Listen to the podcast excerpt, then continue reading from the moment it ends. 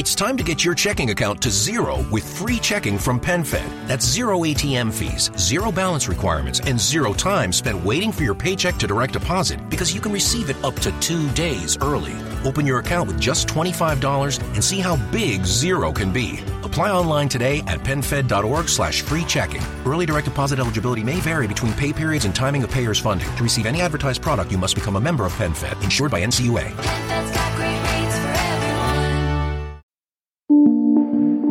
Oficina 19, en Emilcar FM, con Antonio Rentero. Saludos, bienvenidos a una nueva entrega de este podcast de Emilcar FM donde hablamos de teletrabajo. Hoy quiero comentaros tres noticias, eh, una de ellas quizá impactante por el titular, una entrevista a uno de los fundadores de Dropbox, en la que afirma que la semana laboral de 40 horas es algo del pasado, que ya está muerta. También vamos a hablar de cómo han regresado al trabajo las grandes empresas españolas a lo largo de este mes de septiembre, teletrabajo, trabajo presencial y fórmulas híbridas. Y por último, eh, la noticia que tiene que ver con cómo ha caído a la mitad a lo largo de un año el teletrabajo, pero aún así se está triplicando la tasa de la prepandemia. Empezamos con Drew Houston, que es uno de los fundadores eh, multimillonarios de Dropbox, que en una reciente entrevista, yo la he podido leer en el Business Insider, explica su percepción de que esa semana laboral típica de las 40 horas presenciales en la oficina, eso ya es una cosa del pasado. Esta eh, entrevista un poquito más larga forma parte también de una serie de entrevistas que han hecho en la CNN a un total de 15 CEOs, consejeros delegados o directores generales de grandes empresas, en las que cada uno de ellos abordaba su visión sobre el futuro del teletrabajo. Y este señor ha sido esto lo que ha explicado, que eso de estar 40 horas a la semana encerrado en un edificio,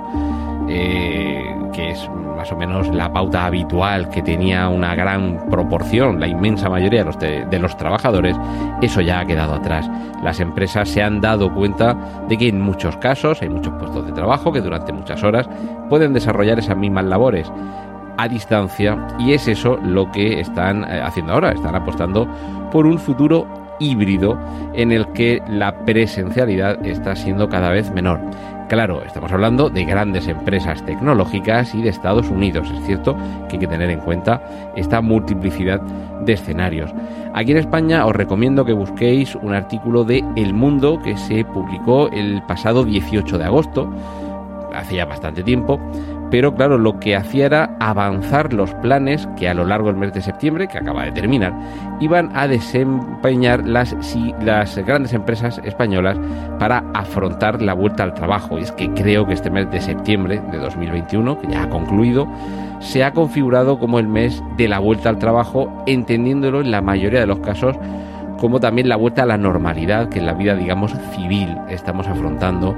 con la caída de las limitaciones de aforo, por ejemplo, que hasta ahora había en eventos eh, deportivos, en eh, espectáculos, en conciertos, en cine, teatros y bueno, sobre todo quizás lo más llamativo ha sido volver a ver los campos de fútbol. Ya sabéis que en esta vida todo se, se mide en campos de fútbol y en esta ocasión creo que esa vuelta a la normalidad, no a la nueva, sino a la normalidad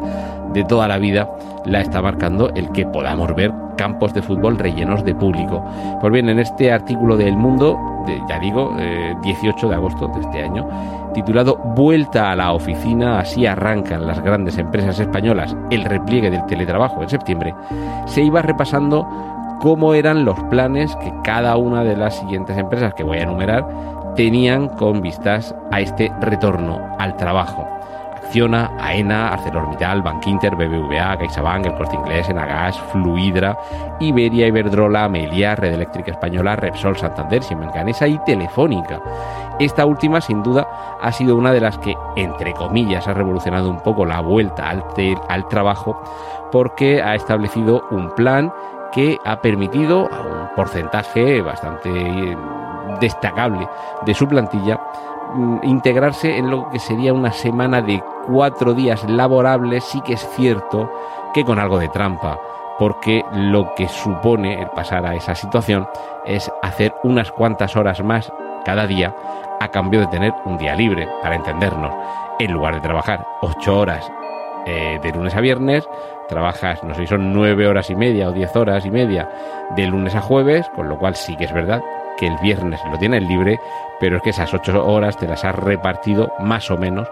entre los días previos. Evidentemente, entre todas estas empresas que os he comentado, eh, hay un poco de todo. Hay desde una práctica mm, totalidad de vuelta a la normalidad anterior hasta empresas que siguen apostando para algunos puestos de trabajo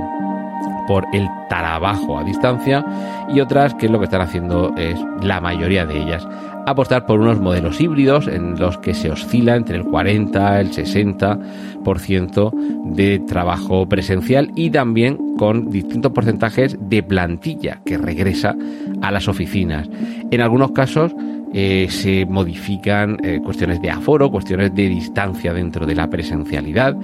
y también en muchos casos se está teniendo en cuenta qué parte de la plantilla puede desempeñar algunas tareas en trabajo a distancia y cuáles sí o sí lo tienen que hacer de manera presencial. En algunos casos eh, se está variando e, el aforo de las oficinas ya disponibles, en otros se están contratando nuevas oficinas, en otros en los que se ha apostado decididamente por el teletrabajo, se está haciendo justo lo contrario, que es que incluso con la parte de la plantilla que se, se va a quedar en la oficina, dándoles más espacio para que no estén, digamos, pegados unos con otros, sino que, haya eh, más distancia entre las mesas, con todo y con eso, cómo se reduce el número de empleados, a pesar de ese aumento de la distancia, también se reforma eh, la, superficie que necesita de oficinas. Es decir, que aquí hay una variedad importante en la que cada uno está adaptando esta vuelta a la normalidad, por un lado a sus necesidades y por otro también al desarrollo que ha ido viendo a lo largo de los últimos meses que, podía implementar, es decir, en qué casos era eh, insostenible el seguir en una situación de teletrabajo y en qué casos realmente se derivaban unas ventajas de esta situación. Y termino con una eh, noticia también del pasado mes de septiembre en el que se hablaba de cómo caía a la mitad en apenas un año el porcentaje de empleados en teletrabajo. Ha caído del 15,28% al 8,92% en el último año los últimos 12 meses, pero sí que es cierto que incluso con esos datos estamos hablando de una tasa, por redondear, un 9% de teletrabajadores en la, actualidad, que todavía triplicaría la tasa de teletrabajadores que había antes de la pandemia, que era de apenas el 3%. No sé si esto todavía variará mucho con el paso del tiempo. Yo creo que todavía va a descender un poquito más. Y a mí me da realmente un poquito de pena porque creo que muchos le habéis visto, los que no estabais ya teletrabajando eh, o trabajando en casa como, lo, como podemos hacer los autónomos, seguro que muchos le habéis visto las grandes ventajas que tiene y de las que seguiremos hablando aquí en Oficina 19. Pero me da que hay muchas empresas que, esto no, no, han terminado de verle las ventajas o que han decidido apostar por el modelo híbrido, que es eh, quizá en muchas ocasiones la forma más interesante o más inteligente de adaptarse, porque mm, los modelos completamente absolutos tienen carencias, esto es así, el 100% teletrabajo y el 100% presencial tienen sus carencias y eh, hay que averiguar en qué porcentaje se puede aplicar cada uno de estos tipos de trabajo. Eh, habrá que ver todavía cómo termina de evolucionar en lo que queda de 2021 yo estoy convencido de que va a descender todavía un poquito más el número de teletrabajadores, pero mm, sí que decíamos, eh, fíjate que, optimistas éramos, el teletrabajo ha llegado para quedarse, lo que no quiere decir es que haya llegado para quedarse en un porcentaje muy importante ni de la población ni de los empleados, porque esto también lo tienen que ver las empresas porque la semana pasada, si no recuerdo mal, os comentaba lo que sucede en Estados Unidos, que hay un porcentaje importante de empleados que están abandonando sus trabajos para buscar, no porque ya lo tengan, sino para buscar otros trabajos en los que dispongan de la flexibilidad que les permite el teletrabajo y que en sus puestos en los que les están diciendo que hay que volver ya a la oficina 100% presencial, eh, están diciendo que no, que no quieren volver a esa dinámica. Aquí en España, por desgracia, el mercado laboral no cuenta con esas facilidades para que uno pueda abandonar la seguridad de un trabajo, pasar al precariado de la incertidumbre de dónde podré trabajar mañana, la semana que viene o el mes que viene. En Estados Unidos, en este sentido, el mercado es mucho más dinámico y se pueden permitir en un importante, en un importante porcentaje lanzarse, entre comillas, a esta aventura. Aquí en España estamos todavía muy lejos de eso según los datos de un artículo de Murcia Plaza, eh, que es el que hace eh, alusión a estos datos, todavía hay 413.000 asalariados en teletrabajo. Muy poquitos, la semana que viene más. Has escuchado Oficina 19. Hay más programas disponibles entre subesdobles.emilcar.fm barra oficina 19 y puedes ponerte en contacto a través de Twitter con arroba Antonio Rentero.